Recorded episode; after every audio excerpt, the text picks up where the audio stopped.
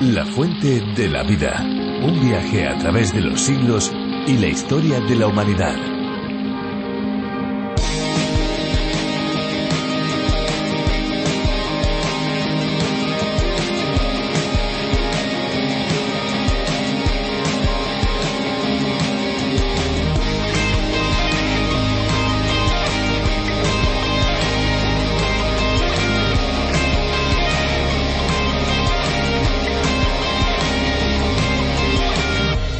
Según informa la Organización Mundial de la Salud, en el mundo 3 de cada 10 personas no tienen acceso al agua potable y 6 de cada 10 no cuentan con saneamiento. La falta de agua potable y saneamiento trae como consecuencia deshidratación y enfermedades diarreicas, principales causas de muerte, sobre todo en la población infantil. Se dice que existe una relación directa entre pobreza y mala calidad del agua, así como con el saneamiento deficiente. Las poblaciones rurales son las más afectadas, ya que no tienen acceso a muchos servicios, y aquellas que lo tienen, en la mayoría de los casos, deben recorrer largos trayectos para llevarla a sus hogares.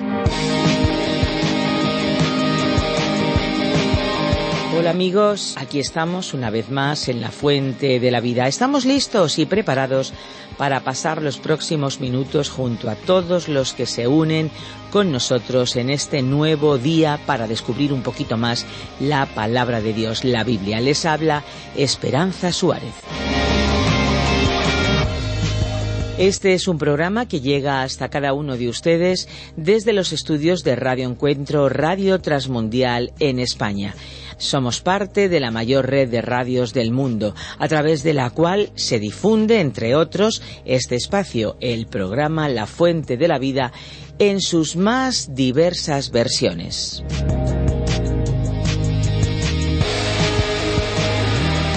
Damos gracias por todos aquellos que se ponen en contacto con nosotros, que nos oyen desde otros lugares, desde otros países, desde otros continentes. Muchísimas gracias a todos ellos. No sabemos desde dónde contacta usted hoy, desde dónde hoy nos escucha. ¿Por qué no nos llama? ¿Por qué no nos escribe y nos lo cuenta? 601 20 32 65. 601 20 32 65. Les recordamos que también estamos en Facebook. Síganos. Pueden escribirnos también a info Mientras escuchamos la canción que ya prácticamente va a entrar en un segundo, nos alegrará saber que usted nos acompaña. Ahora ya, dentro música.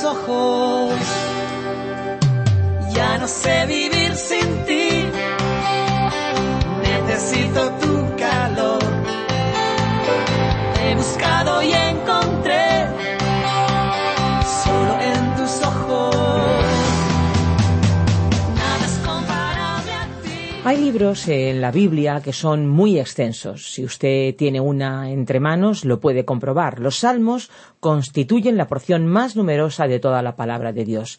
En el otro lado encontramos libros de tan solo un capítulo, libros en los que apenas hay unos cuantos versículos, como es el caso de uno de los conocidos profetas menores, Abdías, que tiene un único capítulo con 21 versículos. Hoy nos acercamos al final de este pequeño libro del Antiguo Testamento, deseando que haya sido de impacto para su vida. Pese a su escasa extensión, de él hemos podido sacar lecciones muy interesantes que nos ayudan a conocer más a Dios. Si no ha podido escuchar los programas anteriores, pueden hacerlo en www.lafuentedelavida.com y en nuestra aplicación La Fuente de la Vida. Y es que, como dice la propia Biblia, toda ella es útil para nuestras vidas. Debemos aprovecharla y debemos hacerlo ahora. Nos vamos a los versículos 15 al 21 del libro de Abdías. Por favor, eh, comparta sus impresiones y comentarios al 601 20 32 65, 601 20 32 65 o también info arroba lafuentedelavida.com. Escuchamos ya la reflexión de hoy. La fuente de la vida. Nuestro estudio de hoy se encuentra en el libro de Abdías desde el versículo 15 hasta el 21. Llegamos hoy, estimado oyente, a nuestro último estudio en este libro de Abdías y vamos a comenzar con el versículo 15. Nos encontramos en la primera división del único capítulo de este libro titulada La destrucción de Edom, que abarca desde el versículo 1 hasta el 16. Recapitulando, diremos que hasta ahora, en la mencionada primera división del capítulo, hemos considerado la acusación contra Edón entre los versículos 1 y 9, el crimen de Edón entre los versículos 10 y 14 y la catástrofe de Edom la tenemos en los versículos 15 y 16, sección en la que nos encontramos en este momento de nuestro estudio. Al terminar nuestro programa anterior dijimos que para ver la conclusión de este conflicto entre Edom e Israel tenemos que ir a la época de Cristo. Allí veremos a un hombre caminando junto al mar de Galilea, sobre los senderos polvorientos de Samaria y por las calles estrechas de Jerusalén. Su nombre era Jesús. Él pertenecía a la línea de descendencia del patriarca Jacob. También podremos ver en la misma época a un hombre ocupando un trono. Su nombre era Herodes, y las sagradas escrituras, la Biblia, fueron muy cuidadosas al identificarlo con exactitud. Se trataba de Herodes, el idumeo, el edomita, perteneciente a la línea de descendencia de Esaú. Cuando a Jesús le llegó una advertencia para que huyera, porque Herodes quería matarlo, el Señor dijo, Id y decid a aquella zorra, echo fuera demonios y hago curaciones hoy y mañana, y al tercer día termino mi obra. Como podemos leer en el Evangelio de Lucas capítulo 13 versículo 32. Y cuando el Señor Jesús fue finalmente traído ante aquel rey Herodes para enfrentarse a su juicio, ni siquiera abrió su boca ante Herodes. Allí se encontraron frente a frente Jesús y Herodes, como si hubiera sido el acto final del conflicto entre Jacob y Esaú. En el día de hoy vamos a leer el versículo 15 que inicia una nueva sección titulada La catástrofe de Edom. Porque cercano está el día del Señor sobre todas las naciones. Como tú hiciste se hará contigo, tu recompensa volverá sobre tu cabeza. Aquí dice, cercano está el día del Señor. Recordemos que el profesor Magui, autor de estos estudios, considera que la frase el día del Señor es una expresión técnica que abarca un periodo de tiempo que comienza con el periodo de la gran tribulación. Usted y yo estamos viviendo en el día de la gracia de Dios, o en el día de Cristo. El énfasis en nuestro tiempo recae en el Espíritu Santo que toma las cosas de Cristo y nos las muestra.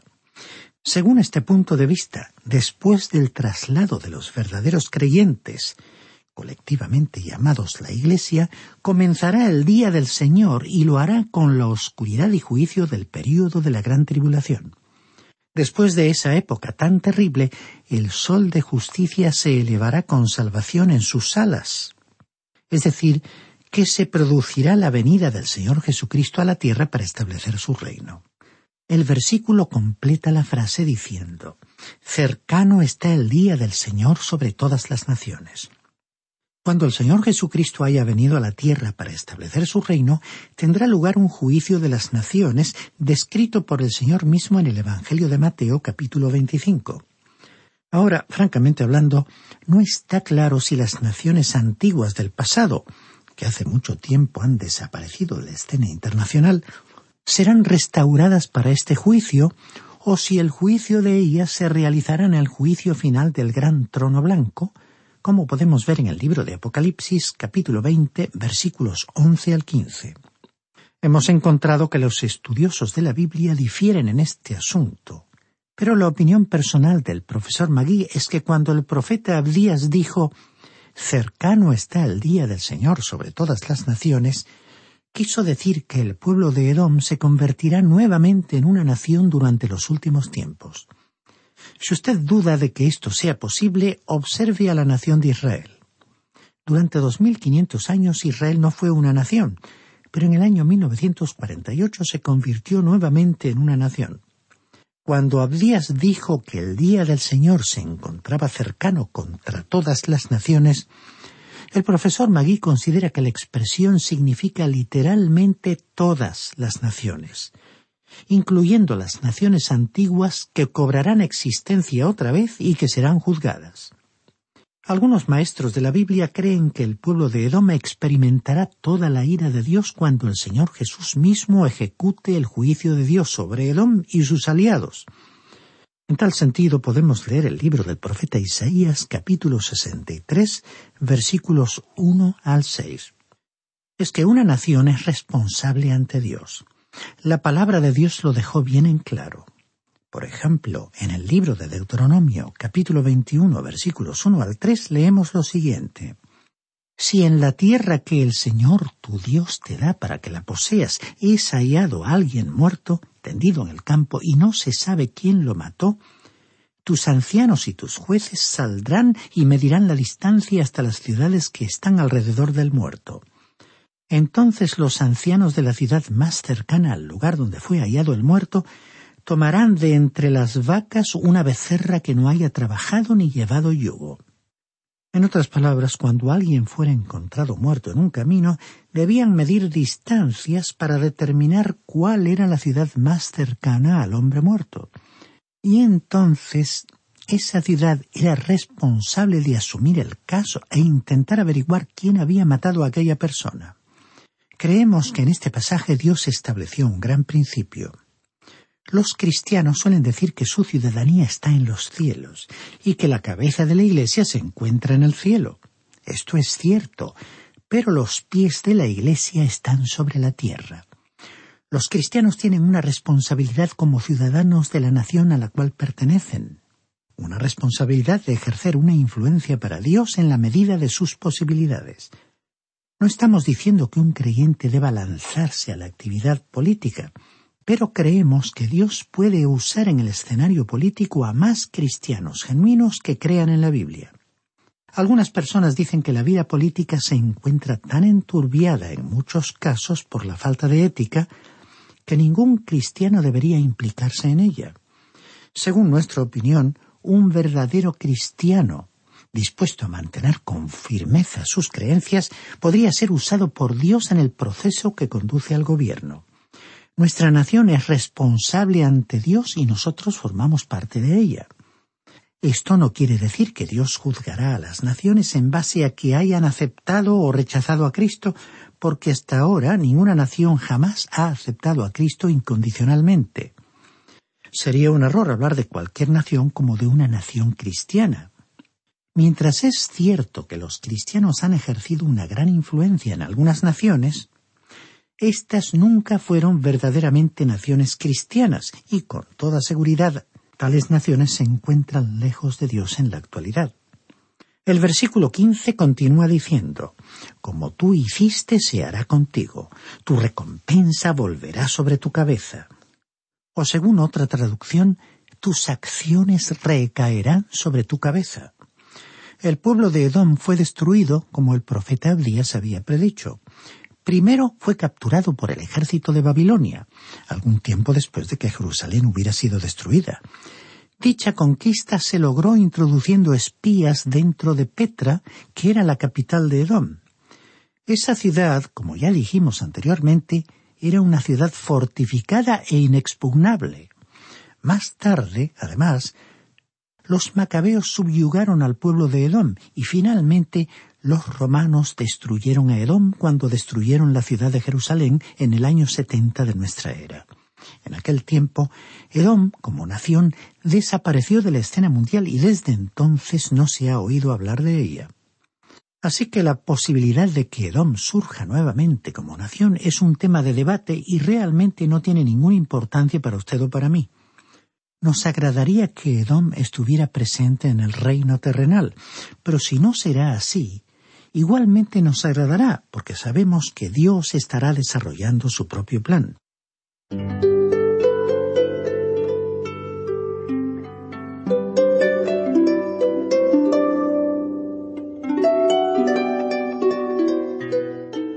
Continuemos leyendo ahora el versículo 16 de esta profecía de Abdías.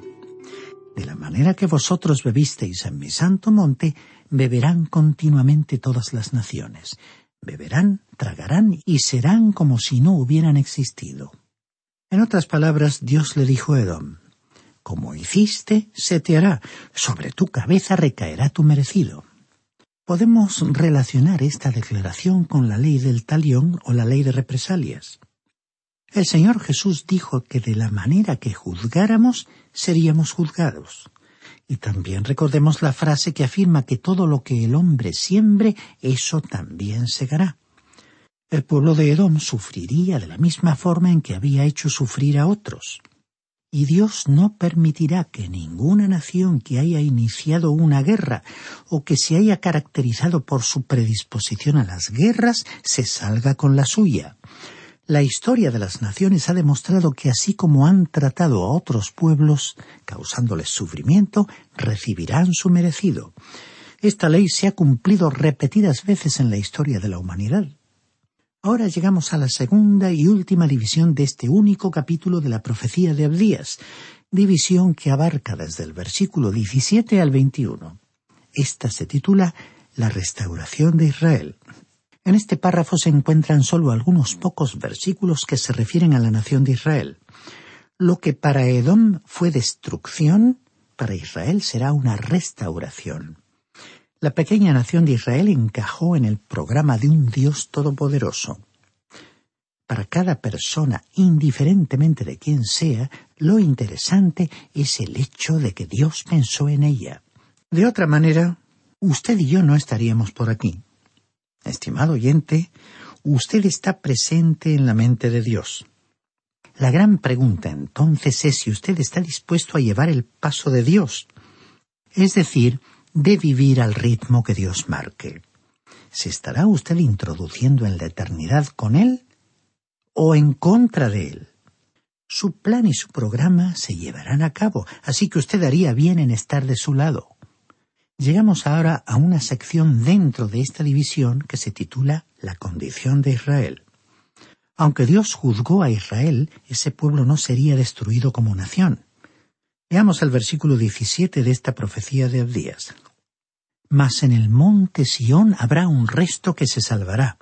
Será santo y la casa de Jacob recuperará sus posesiones. Dice aquí que en el monte de Sión habrá liberación. Desde este monte se ofrecerá salvación para todo el mundo. Esa salvación está siendo hoy ofrecida a usted y a mí. El Señor Jesús vino y murió en el Gólgota por usted y por mí, y Él va a venir otra vez a esta tierra. se nos ha dicho que en aquel tiempo sus pies se posarán sobre el monte de los olivos.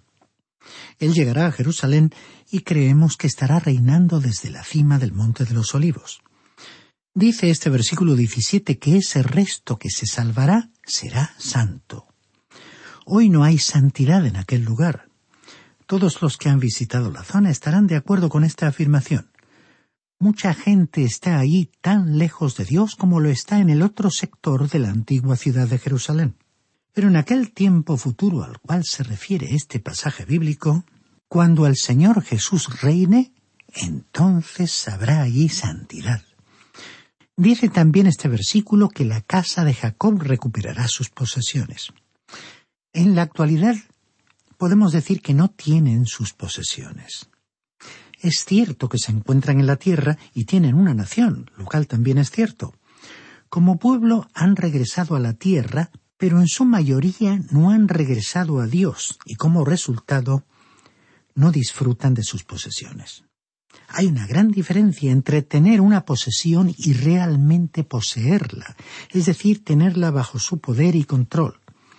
Veamos ahora el versículo 18 que lleva el título de otra sección, que se titula Conflagración en la casa de Esaú. La casa de Jacob será fuego, la casa de José será llama y la casa de Esaú estopa. Los quemarán y los consumirán, ni siquiera un resto quedará de la casa de Esaú, porque el Señor lo ha dicho. Habrá un juicio último y final sobre la casa real de Esaú. Creemos que la casa de Saúl será un reino que probablemente no entrará en los reinos eternos de esta tierra, que se convertirán en los reinos de nuestro Señor y Salvador Jesucristo. ¿Y qué impedirá que esa casa real de Saúl esté allí? Pues el orgullo del corazón, esa actitud de una vida que afirma su capacidad de vivir sin Dios. Estimado oyente, si su decisión es vivir sin Dios, usted va a vivir sin Él no solo ahora, en el tiempo actual, sino también por toda la eternidad.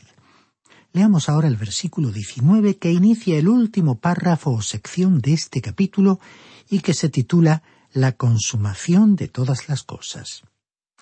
Los del Negev poseerán el monte de Esaú y los de Sefela a los filisteos poseerán también los campos de Efraín y los campos de Samaria, y Benjamín poseerá Galaad. La zona sur de Judá se extenderá para poseer el monte de Esaú. La zona del oeste incluirá la costa de los filisteos. Los campos de Efraín y los campos de Samaria, es decir, el reino del norte de Israel, será restituido a la nación, y los de Benjamín poseerán Galaad, que se encuentra en la orilla oriental del río Jordán. Leamos ahora el versículo veinte de esta profecía de Abdías. Los cautivos de este ejército de los hijos de Israel poseerán lo de los cananeos hasta Sarepta, y los cautivos de Jerusalén que están en Sefarad poseerán las ciudades del Negev. Sarepta se encuentra lejos, en el norte, entre las ciudades de Tiro y Sidón, en el Líbano. Las ciudades del Negev son las ciudades de la zona sur. Realmente estamos hablando de la península del Sinaí. Israel ocupará toda la tierra que en su día Dios le prometió. Él le había prometido al patriarca Abraham una tierra extensa, de la cual en el pasado y en el apogeo del reino sólo ocuparon una pequeña parte. Y dice el versículo 21, último versículo de la profecía de Abdías y subirán salvadores al monte Sión para juzgar al monte de Esaú. El reino será del Señor. Aquí la palabra salvadores debería traducirse libertadores. Y también destacamos la frase el reino será del Señor. Dios se está moviendo directamente, constantemente y sin vacilaciones hacia el cumplimiento de su propósito, es decir, su propósito de colocar a su rey sobre el monte de Sión, y él derribará a naciones hasta que venga aquel que tiene el derecho a reinar. Como podemos ver en el libro de Ezequiel capítulo 21 versículo 27. Nada podrá evitar, impedir, desviar o hacer que Dios aplace su plan y su programa. Ningún descendiente de Saúl ni ninguna otra fuerza humana podrá detenerlo. ningún ser orgulloso de esta tierra podrá lograr que Dios renuncie o retroceda en alguna medida. Hoy Él se encuentra moviéndose hacia la victoria porque el reino le pertenece. Y hoy, al ver a hombres y mujeres transitar por la vida con sus cabezas bajas, como si estuvieran agobiados, creemos que sólo hay uno que puede hacerles levantar su rostro con una esperanza verdadera. Ningún sistema humano ha logrado elevar a la humanidad. Si miramos al mundo actual, comprobaremos que ha sido educado en una filosofía que excluye a Dios. El veneno mortal de un materialismo y de un humanismo sin Dios traerá el juicio de Dios. Es como si Dios le dijera al ser humano que se ha esforzado por elevarse, que Él lo abatirá. Pero Él también dijo a través de los labios de su Hijo, nuestro Salvador, y cuando yo sea levantado de la tierra, a todos atraeré a mí mismo. Como podemos leer en el Evangelio de Juan capítulo 12, versículo 32. Estimado oyente, ¿qué camino se encuentra usted recorriendo? ¿El camino del orgullo, del pesimismo, de la incredulidad y la rebelión, o sea, que se encuentra descendiendo cuesta abajo por una pendiente? Usted, que fue creado a imagen de Dios, puede ser restaurado. Pero tendrá que dejar a un lado su orgullo y venir en su impotencia a este Salvador. Él puede levantarlo de su postración espiritual, Él puede elevarle. Por ello le rogamos que acuda a Él y reciba al Señor Jesucristo como su Salvador. Y así llegamos, estimado oyente, al final de nuestro estudio de la profecía de Abdías. Confiamos en que este estudio le haya resultado de provecho espiritual. En nuestro próximo programa continuaremos recorriendo el Antiguo Testamento y comenzaremos nuestro estudio del libro de Jonás. Esperamos poder contar con su grata compañía al iniciar esta nueva etapa que constará de once programas dedicados a ese interesante libro.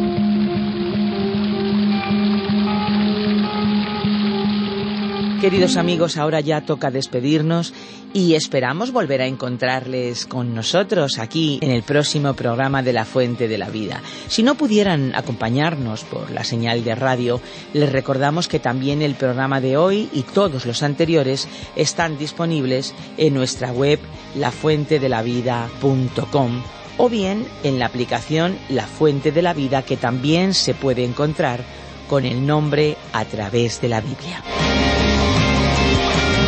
Estamos muy agradecidos de su compañía y también muy agradecidos de que ustedes nos hayan permitido entrar hasta el lugar donde se encuentran. Recuerden que pueden compartir el programa a través de las redes sociales porque estamos tanto en Facebook como en Instagram. Y por supuesto también ponemos a su disposición nuestros teléfonos. Son el 91 422 05 24 y el 601 20 32 65. Recuerden que si nos llaman desde fuera de España deben pulsar el prefijo más 34. Tomen nota una vez más 91 422 05 24 y 601 203 265. Estaremos aquí para disfrutar de un nuevo espacio de la Fuente de la Vida y recordarles que esta fuente no es una fuente cualquiera, es una fuente de agua viva que nunca se agota. Beba de ella. Este ha sido un programa de Radio Transmundial producido por Radio Encuentro, Radio Cadena de Vida.